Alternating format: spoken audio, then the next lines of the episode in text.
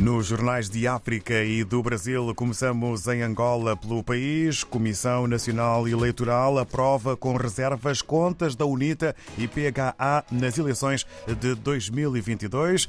Eh, do documento aprovado eh, pelo plenário da CNE em 19 de janeiro, não constam os relatórios do Partido da Renovação Social, PRS, e Frente Nacional de Libertação de Angola, FNLA, eh, que não apresentaram junto da Comissão Comissão Nacional Eleitoral nos prazos estabelecidos por lei as suas prestações de contas, revela o órgão numa nota divulgada no seu site.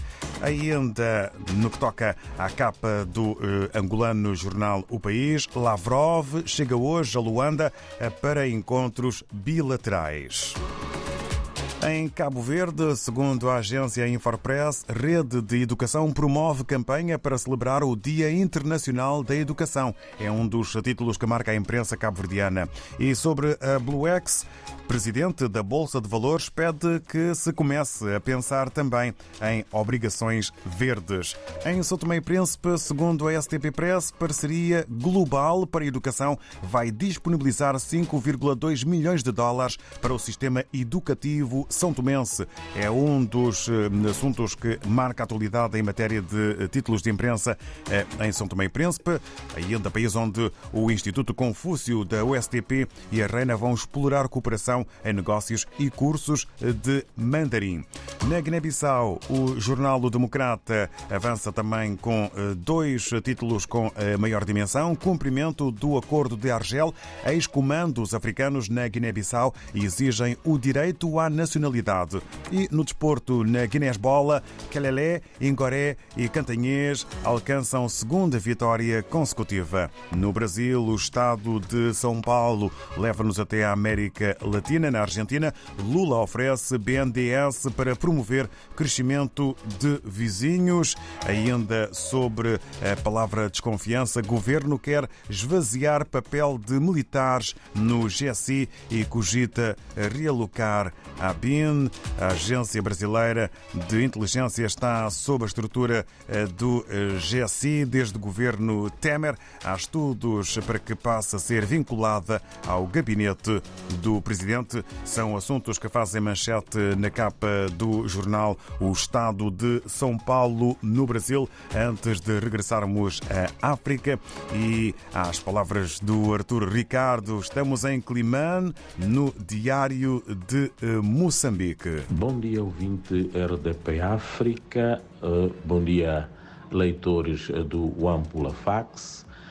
Esta segunda-feira, a cidade de Nampula prevê, em termos de temperatura, uma máxima de 32 graus e uma mínima uh, de 22. O nosso destaque hoje mais de 500 toneladas de lepidolite apreendidas no porto de Nacala.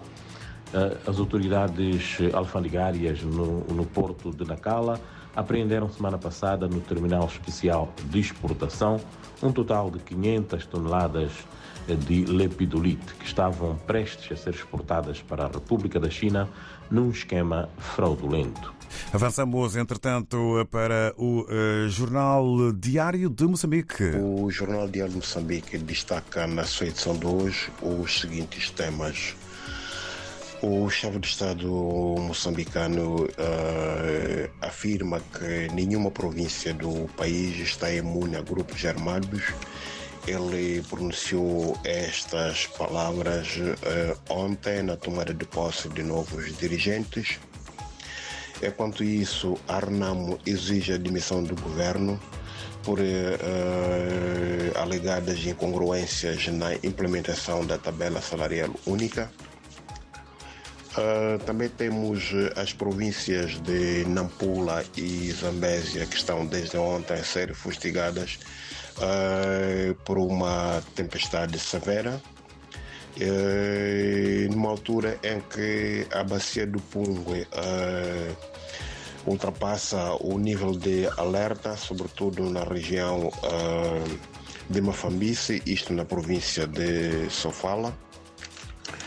Também temos em destaque a,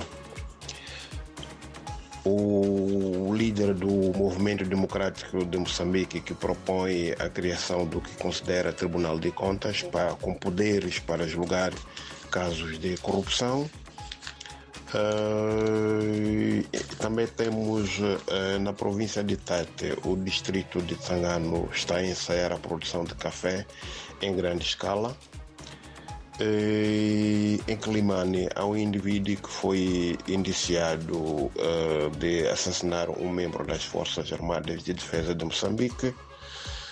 Enquanto isso, o Conselho Municipal da Beira vai multar a empresa que derramou combustível no último fim de semana numa vala de drenagem. Enquanto uma comissão, portanto, formada está a investigar o impacto ambiental desse combustível que foi drenado numa vala. Uh, no desporto temos uh, o arranque uh, da época do Clube Ferroviário da Beira, marcado, portanto, ontem pela inspeção médica. Uh, equipa esta do principal futebol Ferroviário da Beira, que vai ser treinada por um português.